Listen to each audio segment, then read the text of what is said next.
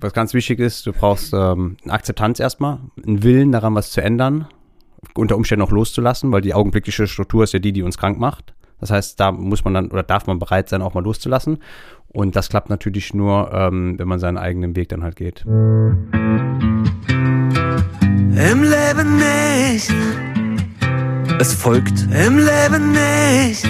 Der ehrliche Trierer Podcast mit Christoph Jan Longen. Präsentiert vom Walderdorfs in Trier und dem Trierischen Volksfreund. Damit herzlich willkommen zu Folge 62 des Ehrlichen Trierer Podcast. Wir sprechen heute über Stress und Burnout und vor allen Dingen darüber, wie wir uns vor diesen Phänomenen schützen oder uns vielleicht auch davon befreien können. Unser heutiger Gast kennt viele Sprossen dieser Leiter, die sowohl Tiefen als auch Gipfel miteinander verbindet aus persönlichem Erleben.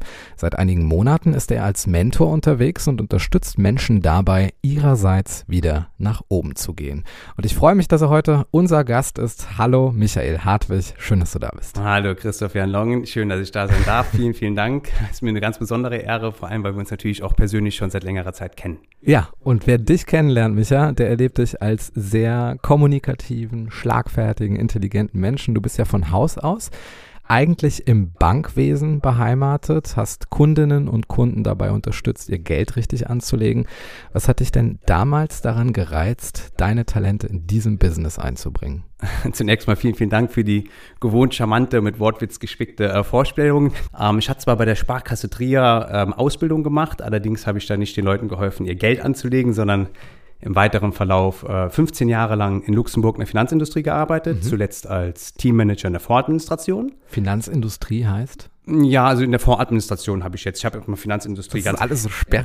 ganz, ganz generell gesagt. Natürlich gibt es ja auch Privatkundengeschäfte, mhm. aber ähm, das Vorgeschäft ist natürlich riesengroß in Luxemburg und in der Welt habe ich ähm, gearbeitet. Also weniger mit Privat, also eigentlich gar nicht mit Privatkunden und Geldanlage war da auch nicht äh, im Hauptaugenmerk.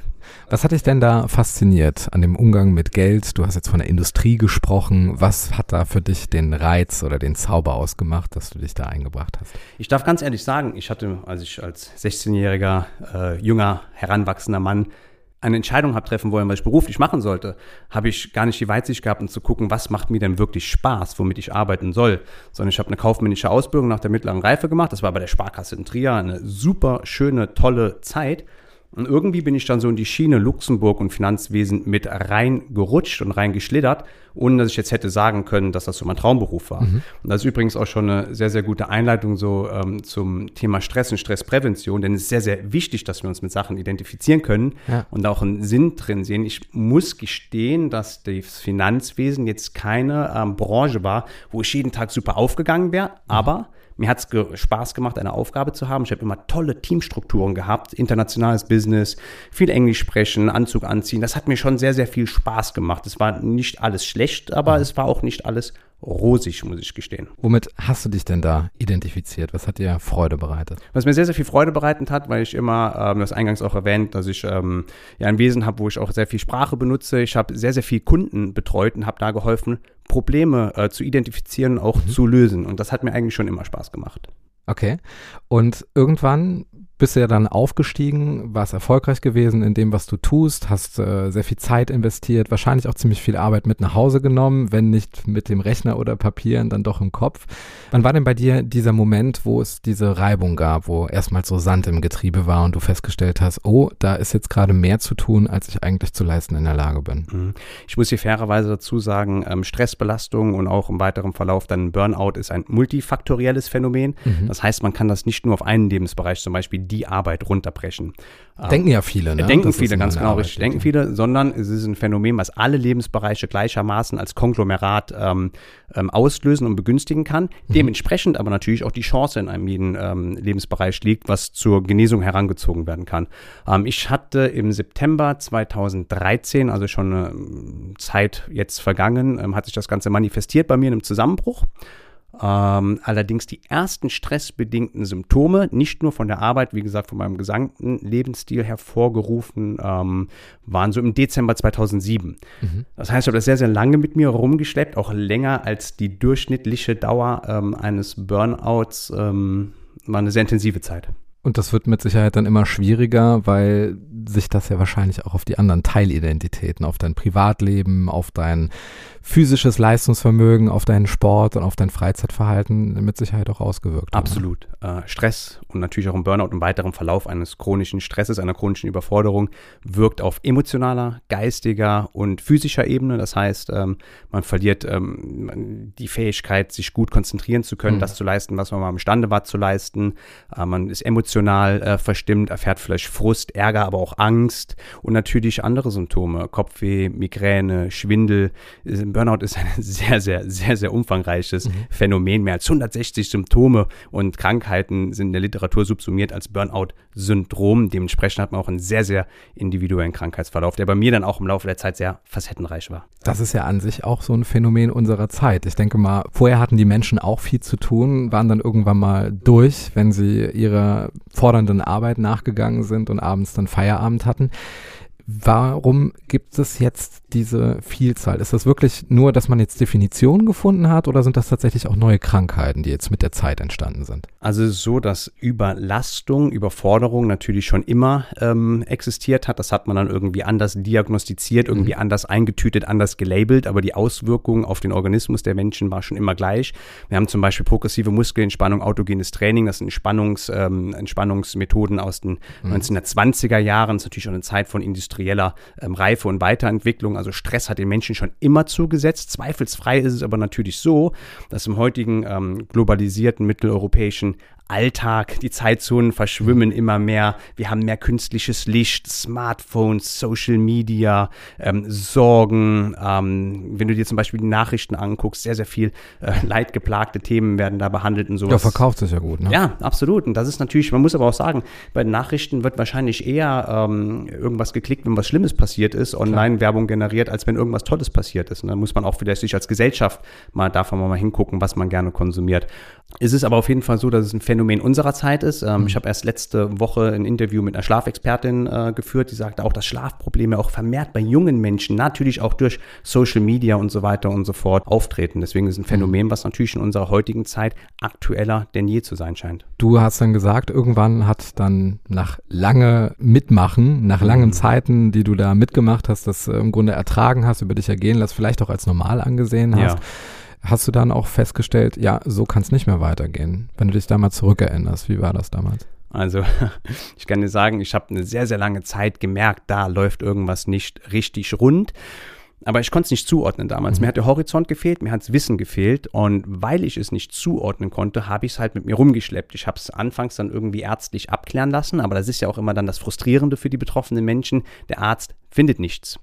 Und ähm, ist genau wie du sagst, ich habe es dann als das neue Normal irgendwie mhm. mit eingetütet und habe weitergemacht. Ich konnte mich auch gar nicht mitteilen. Ich war sprachlos am Ende des Tages, denn ich habe immer einen guten Draht zu meinen Eltern, zu Freunden gehabt, aber ich mhm. konnte gar nicht konkret ausdrücken, was in mir überhaupt vorgeht. Und je schlimmer das wurde, desto mehr musste ich investieren. Ich habe so eine Art Maske aufgesetzt, auch ganz charakteristisch und habe auch, das ist auch sehr charakteristisch vom Übergang der chronischen Stressbelastung hin zu einem Burnout, mhm. dass ich meine eigenen Werte ähm, verändert habe. Ich habe mir ein neues Normal kreiert. Die mhm. Sachen, die ich im Alltag erfahren habe, waren für mich jetzt mein neues Normal. Auch wenn sie sich schlecht angefühlt auch haben. Auch wenn sie sich schlecht angefühlt haben. Ich habe versucht, mir vorzugaukeln, dass das okay ist, dass ich gesund bin dieses Umdeuten der Werte, zum Beispiel, dass man auch sagt, ich brauche jetzt nicht mehr ähm, privat mit meinen Leuten ähm, das zu machen, was mir immer gut getan hat, sondern ich schmeiß mich jetzt verstärkt in meine Aufgaben, meine Verantwortung, mein Ehrenamt, meine Arbeit oder was auch immer ein ähm, und kapsel mich so ein bisschen ab. Physisch natürlich, aber auch emotional dann im mhm. weiteren Verlauf. Und als du festgestellt hast, kein Arzt kann dir helfen, wer hat dir denn da letztlich geholfen oder dir eine Leitersprosse angeboten, die jetzt oberhalb der Höhe liegt, auf der du dich befunden hast? Es waren sehr, sehr viele Menschen, die mir sicherlich geholfen hätten in meinem Umfeld, sei es jetzt ähm, Kollegen, aber auch natürlich Familie, Freunde und Ärzte ja sowieso.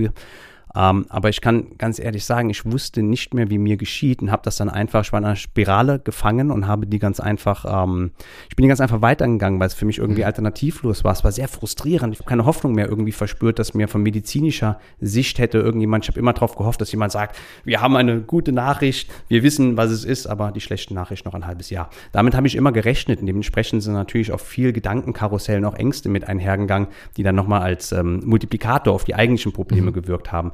Und später ähm, hat es dann sich in einem Zusammenbruch auf äh, körperlicher, geistiger und mentaler Ebene dann geführt. Und erst dann, als ich am ja, sprich, weil ich am Boden gelegen habe und wirklich rien ne va plus, ähm, habe ich dann die entsprechende ärztliche ähm, Konsultation vornehmen können, weil ich habe da gesessen und habe einfach gesagt, es geht nicht mehr. Dann haben auch die Ärzte andere Ansatzpunkte als das gehabt, was ich vorher immer geschildert hatte. Wollten die das vorher nicht wahrhaben, was sie vielleicht hätten vorher auch schon sehen können, bevor es soweit war? Also im Endeffekt bin ich ja verantwortlich für mich selbst, sind wir alle verantwortlich für uns selbst, aber ich hatte schon sehr viel Pech mit meiner schulärztlichen Betreuung gehabt, im weiteren Verlauf der Genesung, aber auch mit meiner damaligen hausärztlichen Betreuung. Ich bin über einen sehr langen Zeitraum mit vielen verschiedenen Symptomen zu diesem Arzt gekommen und man hätte durchaus mal sagen können, hör mal zu, glaubst nicht, dass du irgendwas vielleicht falsch machst, magst vielleicht mit einem Psychologen oder sowas mhm. sprechen, um einfach zu gucken, ob du irgendwas strukturell falsch machst. Eine sehr gute Adresse war dieser Mann gewesen, mit dem Granatsplitter am Rücken zu kommen wahrscheinlich, aber mit so einer Sache hat ihm so ein bisschen die Sensibilität für gefehlt, das Fingerspitzengefühl, ja. Jung, reiß dich mal zusammen, geht schon irgendwie weiter. So nach dem Motto, mhm. ja, so nach dem Motto. Was hast du dann anders gemacht, als du festgestellt hast, du bist jetzt am Abgrund und muss ja irgendwie weitergehen und mhm. wie bist du wieder nach oben gekommen? Es ist sehr, sehr schwierig zu erzählen, es ist sehr, sehr surreal. Ich ähm, hatte anfangs nur an die Arbeit gedacht. Ich hatte mir schon, ich habe gedacht, ich mache mal ein, zwei, drei Wochen Zwangspause, schlafe ein bisschen mhm. und dann wird das schon irgendwie wieder gut gehen. Ich habe mir sogar schon gedanklich Meetings für, den, für den drei Wochen gelegt und Pläne für die Arbeit gemacht und überlegt, wie ich vielleicht Kunden in der Zwischenzeit umlagern könnte, dass die bedient worden sind. Der Fokus war gar nicht auf mir selbst, nur im Außen, wie ich versuchen kann, äh, keine Scherbenhaufen zu produzieren. Das ist auch dann sehr, sehr sinnbildlich. Auch Spielt auch Schuld eine Rolle, ne? Schuld selbstverständlich viel, vielleicht auch ein bisschen schambehaftet, dass man mhm. nicht zugeben möchte, dass man nicht mehr kann und immer noch probiert, die Fäden zusammenzuhalten. Und ich war lange Zeit, also man dick die ersten vier Monate meiner eigenen Genesung. Ähm, ich will nicht sagen, dass sie für die Katz waren, es ist überhaupt nichts für die Katz, denn selbst wenn du in die falsche Richtung gehst, kannst du deinen Kurs immer noch anpassen. Es ist einfach sehr, sehr wichtig, dass du einfach mal losgehst. Mhm. Ähm, aber ich habe erst so ein gewisses Verständnis entwickelt, was ich besser machen sollte als nicht nach so plus minus vier Monaten. Und das äh, ist schon sehr bezeichnend natürlich auch dafür, dass den Betroffenen sehr, sehr häufig eben dieses Verständnis und diese Weitsicht fehlt. Wie wurde es dann besser? Was hat dir Kraft gegeben? Also Kraft gegeben hat mir, dass ich endlich ein Etikett dran machen konnte. Es war benannt, es war eine Erschöpfungsdepression, ähm, die dann diagnostiziert wurde, weil das Wort Burnout ist ja eigentlich ähm, keine zu diagnostizierende Krankheit an für sich. Ähm, ich war dann auch in verschiedenen therapeutischen Maßnahmen. Das hat mir sehr geholfen, weil ich dachte, jetzt gibt es hier Fachmenschen, die gehen mit mir Hand in Hand und das klappt wieder. Die sagen, sie sind noch sehr, sehr jung. Das kriegen wir schon wieder irgendwie hin. Das hat mir natürlich schon ähm, durchaus viel Selbstvertrauen gegeben. Im Endeffekt hat sich das Ganze aber als super langwierig dargestellt und auch aufgrund der Tatsache, dass meine damalige schulmedizinische Betreuung, zumindest mit dem heutigen Kenntnisstand und Rückblicken, sehr unglücklich war, mhm. ähm, war die Genesung speziell in den ersten Jahren, die ich hingelegt habe, nicht ausreichend ausreichend ähm, für das, was notwendig gewesen wäre. Also es war nicht abgeschlossen repariert, in Anführungszeichen. Ja, repariert ist sowieso so ein ähm, Wort, was vielleicht nicht ganz zutrifft, weil es ist nicht, dass wir ein mhm. gebrochenes Bein hätten, was wieder zusammenwächst. Mhm. Ich glaube auch, dass viele Menschen wollen wieder zurück zu dem, was sie einmal hatten. Kannst du mir helfen, dass ich mich wieder gut fühle und dass ich das, was ich vorher gemacht habe, wieder machen kann? Aber das klappt nicht, weil das vor allen Dingen, wenn das, was du vorher gemacht hast, dazu geführt hat, dass es dir richtig und das ist es ja ganz offensichtlich. Mhm. Das heißt, hier darf man gerne mal hinschauen, was hat mich überfordert, was hat mich krank gemacht, was sind diese Dinge, die mir nicht nicht gut getan haben. Und da darf man sukzessive dann dran arbeiten. Und sehr, sehr häufig ist es, wir haben externe Anforderungen und die persönliche Bewertung dieser Anforderungen. Mhm. Und das sind zwei gleichberechtigte und sehr, sehr wichtige Bestandteile. Und wir können nicht nur versuchen, an den externen Anforderungen rumzudoktern, sondern wir dürfen auch ganz gerne bei uns hinsehen und an uns ein bisschen ein Stellschräubchen zu drehen, unsere persönliche ähm, Ausrichtung den Sachen gegenüber anzupassen. Mhm. Du hast dich mit der Thematik nicht nur am eigenen Leibe, sondern auch intellektuell, seelisch äh, mit beschäftigt. Du hast zahlreiche Seminare besucht, Bücher gelesen, mit Menschen gesprochen, inzwischen auch einen Podcast ins Leben gerufen, den wir auch in den Show Notes verlinken werden. Und dein Arbeitsumfeld, das hat sich jetzt auch geändert. Es geht ja jetzt nicht mehr um die Wertanlagen, sondern um die Selbstwert. Anlagen, bei denen du deine Kundinnen und Kunden berätst. Inwieweit gibt es denn deiner Meinung nach Parallelen zwischen deinem vorherigen Beruf und deinem jetzigen Arbeitsfeld als Mentor und Präventionsexperte? Also du hast äh, vollkommen recht. Die Idee wurde damals daraus ähm, geboren, dass ich wieder in ein Arbeitsverhältnis äh, gekommen bin, was sehr vereinnahmend war und ähm, ja auch zermürbend. Aber diesmal habe ich das gemerkt, was vor sich geht. Und ich habe angefangen, mich ähm, weiterzubilden, wie du sagst, Bücher und Seminare. Habe dann die Idee geboren, halt selbst den Podcast zu machen, Checkout mhm. aus dem Burnout, der auch momentan ähm, schon seit mehreren Monaten entsprechend draußen ist. Aber dann irgendwann hat sich die Idee weiterentwickelt und verselbstständigt. Du kennst das vielleicht selbst, dass wenn man eine Idee hat, dann wurden die Weiterbildungen Ausbildung professioneller. Ich bin heute ähm, Burnout-Berater, ich bin äh, Fachberater für Stressbewältigung, Resilienztrainer und Entspannungstrainer. Mhm. Ähm, und daraus hat sich eine Idee entwickelt, mit Menschen zusammenzuarbeiten seit über einem Jahr jetzt, um sie genau vor dem gleichen Schicksal zu schützen praktisch, dass sie nicht diesen Weg einschlagen und vorher ähm, die Sensibilität und die Awareness bekommen, was Stress ist, was chronischer Stress ist, die Folgen bis hin mhm. zum Burnout sein können. Parallelen sind hier unter Umständen, dass ich vorher mit Menschen gearbeitet habe, vorher versucht habe, Menschen in Strukturen zu, vielleicht besseren Strukturen zu verhelfen und mhm. jetzt ist es hier eine ähnliche Sache dort mit anderen Inhalten.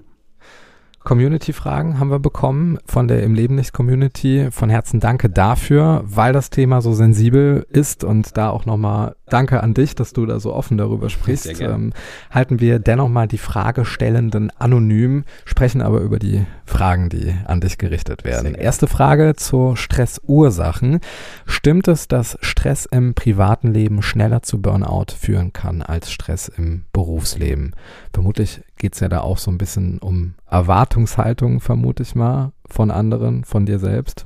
Das kann sehr, sehr gut sein. Erwartungshaltung ist natürlich ein sehr, sehr individuelles Thema. Ähm, wir alle haben ja Prägungen, wir alle haben ähm, Eigenschaften, wir alle mhm. haben Interpretationen von Sachverhalten. Von daher kann man das gar nicht, man kann eigentlich stresstechnisch noch burnout-technisch nichts pauschal beantworten. Natürlich gibt es in der Literatur hier und da Anhaltspunkte, auf die man sich sehr, sehr gerne stützen kann. Ähm, wenn, früher hat man sehr gerne unterschieden im positiven und negativen Stress. Dies Stress und Eustress vielleicht mhm. schon mal gehört, der eine oder andere. Gilt das noch? Man kann das schon theoretisch unterscheiden, aber die Frage, die viel, viel wichtiger ist, ist, ob Stress anhaltend ist, also chronisch, oder ein singulärer Vorfall ist. Stress an und für sich, das ist ganz wichtig zu verstehen, ist eigentlich eine tolle Sache. Ähm, die Stressreaktion, die wir heute noch äh, in uns verinnerlicht haben, ist immer noch die gleiche wie die Kollegen in der Steinzeit. Und hätten die damals diese Stressreaktion nicht gehabt, hätten die schwimmen, klettern, kämpfen, mhm. weglaufen können, Stichwort Mammut, Säbelzahntiger, äh, hätten die wahrscheinlich nicht überlebt und uns würde es nicht geben. Das heißt, Stress versetzt uns in einen äh, Zustand, dass wir Energie haben, leisten können, was sehr, sehr wichtig und auch richtig ist. Die Kunst liegt darin, danach wieder zur Entspannung zu finden finden. Und da mhm. ist eigentlich auch vollkommen egal, ob der Stress jetzt von der Arbeit herrührt oder ob der von privaten Sachen herrührt. Wenn du zum Beispiel einen 14-Stunden-Tag hast und hast dann zur privat noch Stress, selbst wenn das eine Tätigkeit ist, die dir tendenziell Spaß macht, mhm. dann ist die Auswirkung auf deinen Organismus die gleiche.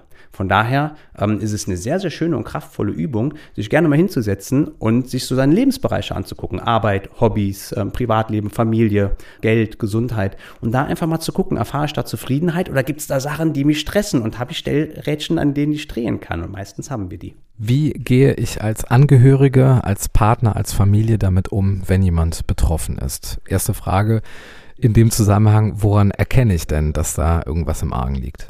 Das ist eine sehr diffizile Frage, weil ich zum Beispiel war Meister darin, ähm, unbewusst eine Maske aufzusetzen ähm, viele Menschen haben gesehen, dass ich äh, manchmal erschöpft war, ein bisschen Augenringe, ein bisschen Blässe und so. Ähm, was aber damals vor allem auch im Berufswegen teilweise so ein bisschen wie ein Abzeichen äh, getragen wurde und vielleicht gar nicht kritisch hinterfragt wurde. Mhm. Und die Leute, die es privat entdeckt haben, das habe ich dann so ein bisschen abgetan. Ja, waren am Wochenende weg, waren ein bisschen feiern, ja, war eine stressige Woche, ist, aber es passt halt schon so, ne? Viel zu tun ist ja erfolgreich. Genau, so, richtig, ja. Und das habe ich dann auch, ähm, das habe ich dann auch immer so abgetan, habe dann auch den Leuten so ein bisschen das erzählt, was sie gerne hören wollen, dass nicht weiter nachgefragt wird, weil ich ja zum einen für mich kompensiert habe, mhm. weggeschaut habe und dann auch wollte, dass die anderen wegschauen, dass ich mich auf gar keinen Fall mit der drohenden Gefahr, die immer um mich rum war, das habe ich ja gespürt, dass die ja einfach in der Schublade einfach ganz äh, bleibt. Besteht denn da auch die Gefahr, dass jemand gereizt reagiert, wenn du ihn darauf ansprichst, ja, irgendwas stimmt doch nicht da? Oder das ist genau wie, die Wie Sache. kommt man denn an die Menschen ran, dass die sich nicht irgendwie bevormundet oder angegriffen fühlen, um da vielleicht getrennt wird zwischen ihrem Weltbild und der eigenen Persönlichkeit. Was kann man da machen, damit man da sensibel als Familie, als nahestehende Person mit äh, Betroffenen umgeht? Du hast vollkommen richtig gesagt, ihr persönliches Weltbild, hier auch wieder die eigene Ansicht von Sachen. Gerade die Herren der Schöpfung ähm, empfinden es als Versagen, dass man Stress hat, zu viel Stress hat, nicht mehr leisten kann und gehen da sehr, sehr gerne nur äh, nicht mit anderen irgendwie in die Öffentlichkeit. Und man braucht eine Akzeptanz und Bereitschaft des Betroffenen, der Betroffenen, um Fortschritte zu erzielen. Wenn ich mhm. nicht für mich akzeptiere, dass ich in einer Situation bin, in der ich Hilfe brauche oder dass ich etwas ändern sollte und auch nicht die Bereitschaft mitbringe, etwas zu ändern, dann ist es sehr, sehr schwierig für Freunde, Kollegen, Familie da überhaupt darauf einzuwirken. Und wenn man dann da, man sagt doch manchmal, ich hoffe, du hast kein Phrasenschwein, dass Ratschläge wie Schläge sein können, wenn da mhm. probiert wird, zu intensiv Einfluss zu nehmen, dann verliert man vielleicht den letzten Draht zu der Person. Man kann, darf und soll sehr, sehr gerne seine Beobachtungen direkt mitteilen. Zum Beispiel hier, du siehst, äh, sehr, sehr gerne anfangs auch mal loben. Du hast ja momentan viel um die Ohren. Es ist ja klasse, wie du das machst mit deinem Job, mit dem Podcast, mit dem und das. Ist ja Wahnsinn, da braucht man eigentlich drei Leute für, aber ich stelle auch fest, dass du manchmal ein bisschen erschöpft bist. Dann hat man vielleicht eher einen anderen Zugang.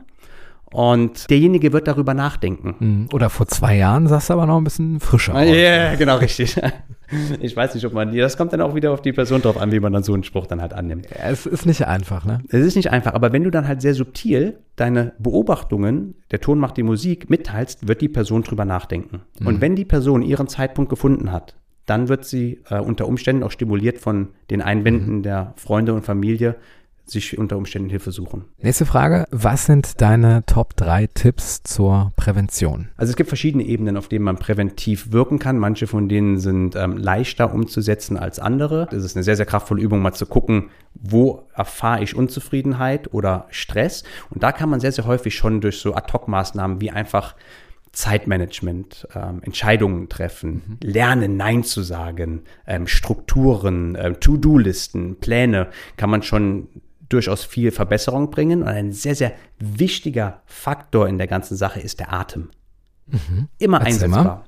Wenn du, wenn du jetzt zum Beispiel aufgeregt bist, sei es ähm, aufgrund von einer ähm, mentalen Belastung oder von einer physischen Belastung, mhm. wie ist dein Atem dann normalerweise? Kurz. Kurz, knapp, oben in die Brust hinein. Ja. Wenn du entspannt bist, idealerweise, und viele von uns haben das überhaupt auch verlernt, selbst wenn sie in vermeintlich entspanntem Umfeld sind, geht die Atmung am besten in den Bauch rein und man atmet so, ideal ist es so vier Sekunden einatmen, sechs Sekunden auszuatmen, also länger ausatmen als einzuatmen. Beim Hyperventilieren ist es genau andersrum. Es ist eine tolle Übung, zum Beispiel in einer Minute zehnmal ähm, vier Sekunden ein, sechsmal sechs Sekunden aus. Entschuldige bitte, sechsmal. Das ist eine Einschlafübung schon. Es ist eine meditative okay. Übung, die dich runterreguliert, gegebenenfalls hin zu, ja, wir sind alles keine buddhistischen Mönche, also ähm, wir werden es nicht ganz so weit runterreguliert bekommen wie die Kollegen, die das dann ihr Leben lang schon praktizieren. Aber wir werden uns runterreguliert bekommen. Mhm. Im Alltag vergessen wir das sehr häufig. An der roten Ampel, am Wasserkocher, so Atemübungen. Super kraftvoll, einfach hier und da mal einzustreuen. Ist die To-Do-Liste, du hast sie eben schon angesprochen, ist das auch ein mächtiges Werkzeug in der Freizeit? Oder Absolut. sollte die Freizeit nicht irgendwie frei sein von erheblich durch detaillierten Planungen. Auch das ist wieder eine sehr individuelle Kiste. Es gibt Menschen, denen hilft mehr Struktur besser und manchen, denen hilft es weniger gut. Mhm. Es gibt manche Menschen, die einfach, wenn sie kein bisschen Struktur haben, keine To-Do-Liste haben, am Ende des Tages feststellen, ich habe schon wieder nicht das gemacht, was ich machen wollte, aber dafür habe ich, keine Ahnung, mein Handy äh, zweieinhalb Stunden hoch und runter gescrollt, habe zu Hause rumgesessen und äh, Fernsehen, Netflix, äh, äh irgendwie versucht zu selektieren, was ich gucken soll, aber ich habe nichts mhm. gefunden. Ich kann keine, oder die Person kann keine Entscheidung vielleicht treffen unter Umständen. Entscheidungsfindung sowieso schwierig für manche Menschen, die zum Burnout neigen.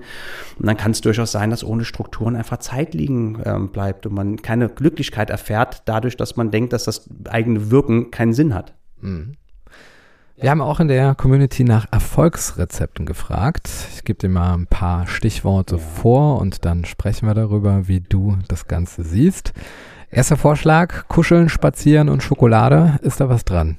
Kuscheln ist sowieso eine hervorragende Sache. Umarmungen, das ist ja wissenschaftlich bewiesen, ist, äh, wir Menschen haben ein, ähm, ein, wir haben Zugehörigkeitsgefühl, Gruppe erzeugt äh, eine Sicherheit fürs Überleben. Das ist noch instinktiv in uns äh, tief verankert. Und äh, wenn wir kuscheln, ist natürlich eine hervorragende Sache. Da wird ein Bindungshormon ausgeschüttet. Wir sind idealerweise zufrieden, weil wir hoffentlich mit den Menschen kuscheln, wo wir das auch gerne haben. Das ist eine tolle Sache.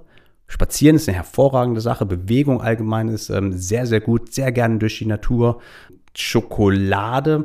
Ich möchte jetzt nicht mal hoben Zeigefinger rumhalten. Ich esse hier da auch mal gerne Schokolade, wenn es halt dich glücklich macht in dem Augenblick und du es genießen kannst. Ähm, in dem Augenblick hast du ja schon gesagt, ne? Ja, genau, in dem Augenblick, ja. Wenn du jetzt aber zum Beispiel jeden Tag drei Tafeln Schokolade isst, weil du mhm. dich schlecht fühlst, der Zucker dir einen kleinen Boost gibt und du irgendwas damit kompensierst, ja. dann ist es ein falscher Ratgeber. Aber wenn du eine bewusste Entscheidung triffst und zu deiner Tasse Kaffee oder zu einem Espresso ein Stück Schokolade isst, dann ist das Genuss und führt zu Lebensqualität mit dabei. Mhm.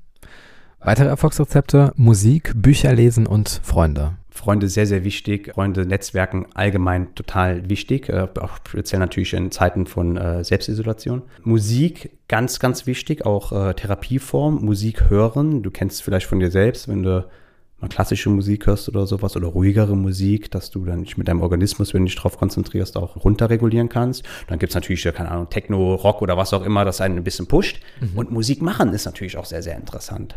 Das ist auch eine Sache, die einen ähm, durchaus helfen kann äh, in der Genesung von einem Burnout.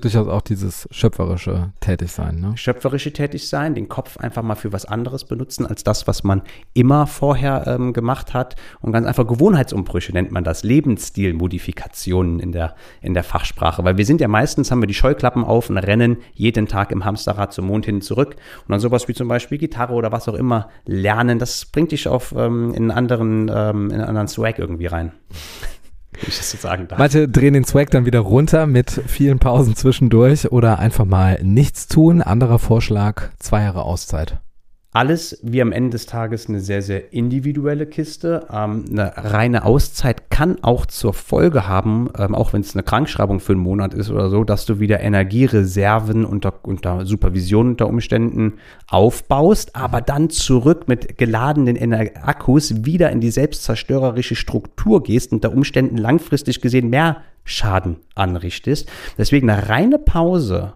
wird meistens nur kurzfristigen Erfolg bringen. Wir alle haben aber meistens 20, 30, 40 Jahre plus noch zu leben. Und da ist durchaus sehr erstrebenswert, die Pause dann auch entsprechend zu nutzen, in eine Selbstreflexion einzutreten und die Stellschräubchen zu verstellen, dass wir, wenn die Pause vorbei ist, nicht wieder in genau diese Strukturen reinfinden. Nächster Vorschlag der hat mich so ein bisschen zum Nachdenken angeregt, zu einem richtigen Therapeuten gehen und keinen Mentoren oder Beratern vertrauen. Da bin ich sehr, sehr dankbar für diesen Impuls und gebe das mal an dich weiter. Heutzutage, der Begriff Coach zum Beispiel ist ja auch gar nicht, ähm, ist ja auch gar nicht geschützt. Ich kann ja jetzt einen Podcast über, keine Ahnung, Meerschweinchen hören, dann Coach werden, wie man eine erfolgreiche Meerschweinzucht betreibt. Das verbietet mir niemand. Es ist so, dass die Bindung zu der Person, mit der man arbeitet, zum Therapeuten fast schon wichtiger ist als das therapeutische Mittel, was eingesetzt wird. Spannend. Es war nicht nur bei mir so, sondern auch mit vielen, das sehe ich ja in der Praxis immer wieder, ist es ein Problem, überhaupt einmal relativ zeitnah Termine A bei Fachärzten zu bekommen, aber B auch für Therapieplätze. Und derzeit, die da vergeht, ist es durchaus sinnvoll, ähm, mit Mentoren oder Coaches zusammenzuarbeiten. Und auch ähm, oftmals reicht die schulmedizinische Betreuung nicht aus. Also ich habe damals als ich mein Leid das erste Mal nach meinem Zusammenbruch geklagt habe, habe ich anderthalb Stunden gebraucht. Bei meinem Arzt bin ich im Durchschnitt fünf, fünf bis zehn Minuten. Auch mhm. die ersten Sitzungen in der, der Therapie, die waren einmal pro Woche 50 Minuten. Da habe ich gefühlt nur Hallo gesagt gehabt, als ich wieder rausgegangen bin. Das hat mir überhaupt nicht gebracht.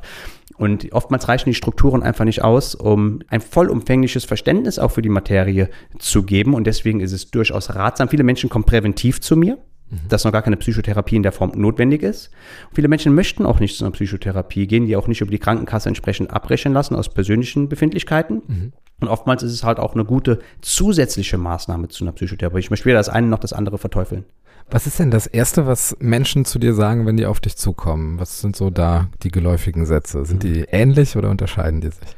Sie sind in, meistens doch durchaus ähnlich. Es kommt darauf an, wenn es die Motivation ist, was am Stressempfinden zu tun, dann ist es durchaus vorsichtig, dass man eher so sagt, ich möchte präventiv agieren. Am Schluss kommt dann aber immer, ah, ich stelle doch fest, dass ich doch durchaus mehr Belastung habe, als ich mir anfangs eingestanden habe.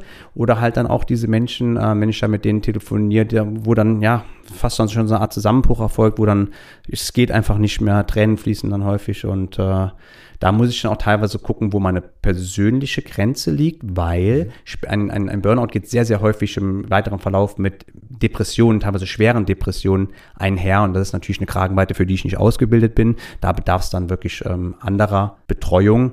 Aber auch da kann man tendenziell im weiteren Verlauf der Therapie mit einem Mentor zusammenarbeiten. Grundregel, Belastung reduzieren oder Belastbarkeit erhöhen? Kann man auch wieder so individuell nicht sagen. Ähm, oftmals ist es eine Mischung ganz gut. Die eigene Belastbarkeit wieder erhöhen oder sage ich mal, vielleicht nicht erhöhen, aber zu stabilisieren eine eigene Resilienz aufzubauen, ist eine sehr, sehr sinnvolle Sache, aber auf der gleichen Seite natürlich auch zu filtern, welche Belastungen gehören zu meinem Leben und kann ich unter Umständen auch nicht abschalten. Ich meine, manche von uns haben Kinder oder haben andere Verantwortungen, zum Beispiel ein Elternteil, was zu pflegen ist, was man nicht so einfach abschieben kann oder äh, möchte, dass man aber dann guckt, hier sind Belastungen Ehrenamt, das muss ich jetzt nicht unbedingt machen oder was auch immer. Ist es deiner Meinung nach heutzutage schwieriger, mit Krisen umzugehen und damit klarzukommen? Glaubst du, dass da vielleicht unsere Vorfahren vor einigen Generationen noch eher den Willen hatten und die Bereitschaft für etwas zu kämpfen und äh, dann auch mal Dinge zu reparieren, bevor sie sie wegwerfen? Glaubst du, dass uns das vielleicht auch so durch diese Fülle an Möglichkeiten so ein Stück weit abhanden gekommen ist? Ich denke, wir haben natürlich einen gesellschaftlichen Wandel durchlaufen, zweifelsfrei. Ähm, gerade im Gespräch mit älteren Semestern denke ich auch manchmal, dass man gerade früher vielleicht Krisen überhaupt nicht benannt hat dass man sie nicht besprochen hat, gerade wenn man vielleicht ein Mann war und dass Frauen sowieso nicht in der Lage waren, mit Krisen sich auseinanderzusetzen. Ich spreche jetzt hier von ein, zwei, drei Generationen zurückliegend. Heutzutage ist, ich sage es manchmal so ein bisschen Fluch und Segen zugleich. Wir haben aller Wahrscheinlichkeit nach, denken die Leute schneller oder vielfältiger, dass sie in der Krise wären. Aber ich finde auch, dass wir auf der anderen Seite auch viel mehr Möglichkeiten haben, mit der Krise umzugehen. Sei es zum Beispiel Podcasts, Bücher, was auch immer, ähm, die es in der Form damals nicht äh, gegeben hat. Auch das Verständnis und auch die Akzeptanz für solche Sachen wie Resilienz und so. Wenn ich im Büro ähm, den Leuten erzählt habe, dass ich diese Weiterbildung vor ein paar Jahren gemacht gemacht habe, das Interesse war riesengroß. Da hat sich niemand geschämt, mal eine Frage zu stellen. Was macht man denn im Resilienztraining? Was bringt denn Meditation? Was ist denn im Burnout überhaupt? Da, äh, vor zehn Jahren, als ich in Luxemburg angefangen habe, war das durchaus noch ein bisschen sensibler. Da wurde unter vorgehaltener Hand gefragt. Und heute hat man ja auch die Möglichkeit, wenn es in irgendeinem Bereich eine Krise gibt, sagt man, ich stehe dafür nicht mehr zur Verfügung, dreht sich in eine andere Richtung, macht im Grunde eine ganz andere Welt für sich auf und macht komplett was Neues und müsste ja eigentlich gar nichts mehr dafür mit zu tun haben, ne? Eigentlich nicht ganz genau, aber da kommt wieder so ein bisschen das rein, was ich eingangs gesagt habe. Wir haben ähm, Anforderungen, unsere persönliche Interpretation. Besonders in den ersten sechs Lebensjahren prägen, erfahren wir eine Prägung, die sehr, sehr häufig natürlich von äh, im Normalfall den Eltern, aber auch von anderen Erziehungsberechtigten, Lehrern, Trainern, was auch immer oder vielleicht auch in anderen Strukturen, Dorfpfarrer oder sowas geprägt wird. Und gerade ähm, die Generation, die meine Generation aufgezogen hat, vertritt ja noch ein, ein Männerbild, man darf nicht schwach sein, man weint nicht, man widmet sich einer Aufgabe, man lässt das nicht fallen. Und vielleicht auch, dass man den Frauen dann auch gesagt hat, hör mal zu, du sollst eine gute Ehefrau sein und so weiter und so fort. Das sind Sachen, die dann teilweise wirklich uns geprägt haben, unsere Handlungsmuster ähm, mitbestimmen. Und dann erkenne ich vielleicht gar nicht die Möglichkeit, dass ich sagen kann, weißt du was, ich drehe jetzt den Rücken zu, da vorne liegt eine Opportunity, die viel, viel cooler ist, mir viel, viel besser tut, sondern dann habe ich das Verbissende in mir. Ich soll nicht loslassen, ich soll weitermachen, ich möchte vom Chef, dem Kunden, meinem Vater, wem auch immer Anerkennung bekommen. Und andererseits stelle ich jetzt auch so in Social Media fest, wenn du diese Algorithmen ja im Grunde bedienen lässt, indem du gewisse Dinge äh, anklickst oder danach suchst, dann bekommst du ja tausend Formen von Achtsamkeit, Glaubenssätzen, Mindsets, äh, Resilienz und äh, sonstigen Dingen gezeigt. Das ist ja auch schon wieder Reizüberflutung auf der anderen Seite. Es ist absolut Reiz, Reizüberflutung, ist teilweise auch sehr, sehr inflationär äh, benutzt. Ähm, es ist wie mit so vielem. Wenn du es einfach nur aufgrund von einer kleinen Modeerscheinung machst und sagst, ich mache jetzt mal ein bisschen Glaubenssatzarbeit, dann wird das Ganze nichts bringen. Mhm. Sondern wir haben ein vegetatives Nervensystem, ohne jetzt zu sehr ins Detail zu gehen. Da ist der Sympathikus, das ist der Kollege, der uns, der uns pusht, der uns Energie zur Verfügung stellt. Da können wir leisten, wir können schlagen, wir können fliehen, wir können treten. Ähm, das ist der Säbelzahntiger, das Mammut, wo wir dann weglaufen können oder zuschlagen können. Mhm und den Parasympathikus, der uns wieder runterbringt, den man übrigens auch durch Atemübungen stimulieren kann. Und wenn diese Wechselwirkung zwischen diesen Anteilen gestört ist, dann äh, geht es uns nicht mehr gut. Und wenn das einmal aus den Fugen geraten ist, dann oder auch präventiv, äh, dann ist das eine Sache, die dauerhaft zur Anwendung gebracht wird, um einfach diese ähm, sensible Balance im Gleichgewicht zu halten. Wenn du das einmal nur machst und vor allem dann noch mit dem Handy die ganze Zeit, Blaulicht und Reizüberflutung, am besten noch Musik auf den Kopfhörern, dann ist es schwierig. Oder sogar eher konträr die Bemühungen, die man mhm. dann vermeintlich fährt. Wie stehst du zu diesen Iron Habits? Ist sowas wichtig, um einen das Leben zu erleichtern? Ich habe mal gehört, man muss etwas 21 Tage lang machen, dann geht das so in diesen Verhaltensvorrat, in diesen mhm. Verhaltensschatz über. Weiß ich nicht, 21 Tage lang hintereinander kalt duschen und dann weißt du, dass es zum Leben dazugehört oder sonst die andere Dinge, die du mhm. vielleicht am Anfang widerwillig gemacht hast und die dann dazugehören. Wie stehst du dazu? Wir Menschen sind Gewohnheitstiere. Das ist wieder Fluch und Segen zugleich. Ich kann mir schlechte Sachen zur Gewohnheit machen. Ich kann auch sehr gute Sachen zur Gewohnheit machen. Zum Beispiel. Das heißt, wenn ich das erkannt habe, du hast die kalte Dusche angesprochen. Ich mache das morgens sehr, sehr gerne. Es aktiviert mich, es erzeugt wahrscheinlich auch eine Stressreaktion. Ich atme tief ein und komme aus der Dusche raus und fühle mich wirklich wie neu geboren. Am Anfang war das wirklich sehr, sehr schwierig. Aber lass uns mal über Sachen reden, wie zum Beispiel Meditation, autogenes Training. Viele Menschen denken ja, dass sie Zeit damit verschwenden. Riesenhemmschwelle. Riesenhemmschwelle, ja. Und wenn ich da mal drinnen bin und das mache, jeden Morgen fünf Minuten nach dem Duschen zu meditieren, dann ist das wie so ein Habit, wie du angesprochen hast. Und es geht wie von selbst. Aber wenn ich da mal nicht drinnen bin, dann ist die Überwindung größer.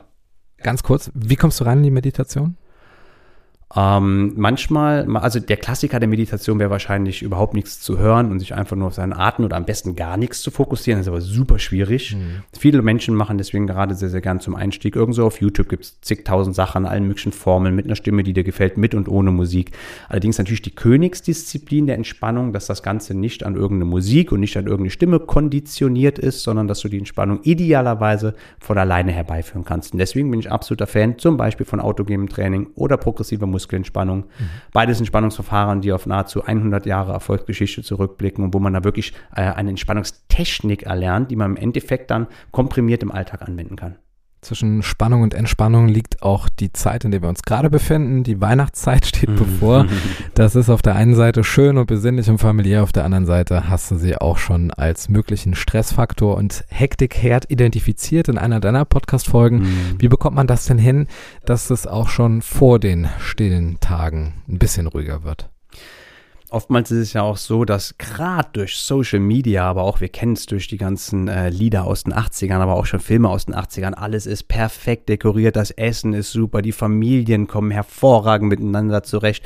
Holy Night, Silent Night, Magical Moments, alles ist einfach fucking perfekt. Und aber den Menschen sieht es nicht immer so aus, dass alles so perfekt ist. Und da ist es, wie gerade eben schon gesagt, eine super wichtige Sache. Was möchte ich denn überhaupt? Wie sieht für mich ein schönes, erholsames Weihnachtsfest aus? Und wie sieht für mich kein erholsames Weihnachtsfest aus? Was ist vielleicht in den letzten Jahren fehlgelaufen? Und dann im Vorfeld vielleicht mit allen Beteiligten drüber zu sprechen. Was sollen wir zu essen machen? Sollen wir vielleicht gemeinsam was zu essen machen? Sollen wir gemeinsam dekorieren? Sollen wir vielleicht mal bei uns feiern, dass du nicht immer der Gastgeber machst? Sollen wir die Geschenke vielleicht in einem anderen Budget, in eine andere Richtung machen? Vielleicht wichteln in Familienkonstellation? Es gibt viele Möglichkeiten anzupacken. Am besten miteinander miteinander sprechen und sich ganz bewusst sein, was möchte ich, was möchte ich nicht und dann auch eine bewusste Entscheidung treffen. Ich bin bereit, das in Kauf zu nehmen, aber dann überrumpelt es mich nicht mehr. Statt der 24 Türchen kommen wir jetzt zu dem Quickfire. Das bedeutet für dich 16 kleine Achtsamkeiten und Lebensqualitätsstabilitätsanker. Ah, ich liebe immer deine Anmoderation. muss mir ein bisschen Mühe geben bei dir, weil du ja vom Fach bist, ähm, die es für dich festzumachen gilt. Bist du bereit? Absolut. Deine drei Lieblingswörter auf Trierisch. Mm, also ich mag die, die, die Trierer Mundart so oder so, besonders so Sätze wie, oh, was mich stau denn high oder so. Mhm. Aber wenn wir uns mal auf Wörter festlegen wollen, ich finde Lovi absolut cool. Top. Ähm, Velo. Mhm. Ähm, und Fupp, ist Fupp ein Trierer Wort oder sagt man Fupp das auch? super oft schon. Haben wir auch schon super, super oft. oft okay. ja. Dein Lieblingsort in Trier?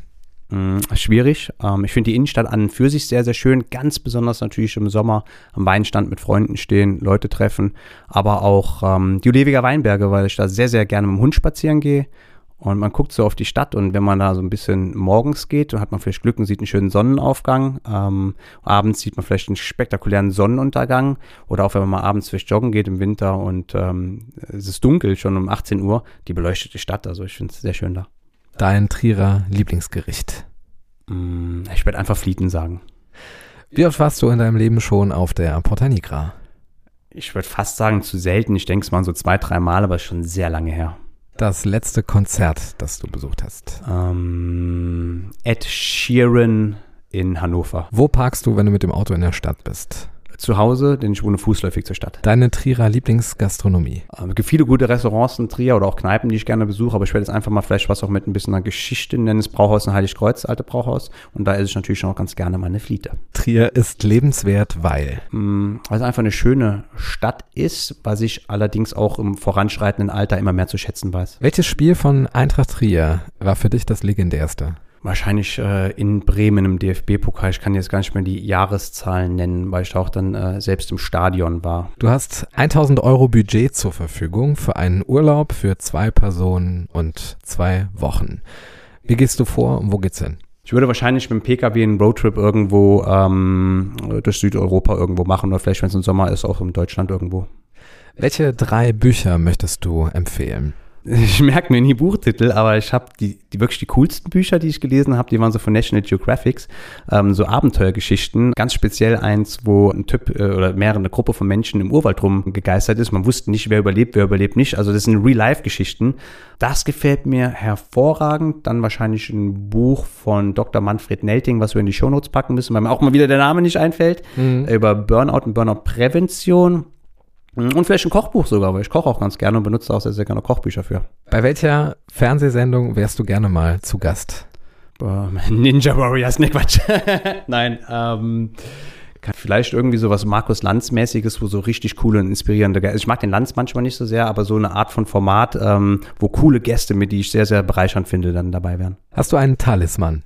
Ich habe heute einen Talisman an. Ähm, ich bin nicht immer der größte Fan von Talismännern, äh, Frauen innen, ähm, weil wir dann unter Umständen auch ähm, ähm, Glück oder was auch immer daran konditionieren. Aber wir können das meiner Auffassung nach auch ohne die entsprechenden Dinge haben. Aber ich habe heute eine Kette an, da ist eine Münze, eine ganz alte Münze aus Myanmar dran. Es wird keinen ähm, sachlichen Wert haben. Die hat mir damals ein Mönch in Myanmar in einer Stupa gegeben, als ich bitterlich geweint hatte, als ich in meiner eigenen, das war dann 2014, ähm, Genesungsphase war. Und ich, das war einfach so ein, ich bin nicht sonderlich gläubig, aber es war einfach ein sehr, sehr schöner Moment. Und es ist, ist aus mir rausgekommen, hat der Mönch mich gesehen, zur Seite genommen. Er hat kein Wort Englisch gesprochen und er hat er hat gesagt, if you smile, I smile, hat gelächelt und ich habe einfach gelächelt und hat er mir diese Münze gegeben. Da habe ich mir so ein Leder-Dings äh, hier gemacht und habe es heute das erste Mal seit langem angezogen, weil ich dachte, warum nicht, war so ein Impuls. Stell dir vor, du könntest einen allwissenden Geist befragen und ihn darum bitten, ein Rätsel zu lösen. Welches wäre das? Wie könnte ich noch einfacher und schneller zu äh, Wohlgefühl kommen, zu Glücklichkeit kommen, zu einem glücklichen Leben? Was würdest du dieses Jahr beim Schrottwichteln verschenken? Schrottwichteln? Eine Stunde bei meinem ehemaligen Hausarzt äh, zur Diagnose von irgendwas. Keine Ahnung. Wir nennen den Namen jetzt mal nicht in den Shownotes natürlich. Okay, dann stell dir jetzt bitte zum Schluss vor, du könntest alle Plakatwände in Trier mit einem Spruch versehen. Welcher wäre das? Jedes Problem darf Aufmerksamkeit erfahren. Es ist nie zu spät, etwas zu ändern. Das ist ein schönes Schlusswort für die Folge 62 des Ehrlichen Trierer Podcast. Heute mit Michael Hartwig, Mentor für Stress- und Burnout-Prävention. Vielen Dank, CJ, dass ich da sein durfte. Ich habe mich sehr gefreut. Im Leben nicht. Der Ehrliche Trierer Podcast über Erinnerung und Fiktion. Die jeder kennt. Präsentiert vom Walderdorfs in Trier und dem Trierischen Volksfreund.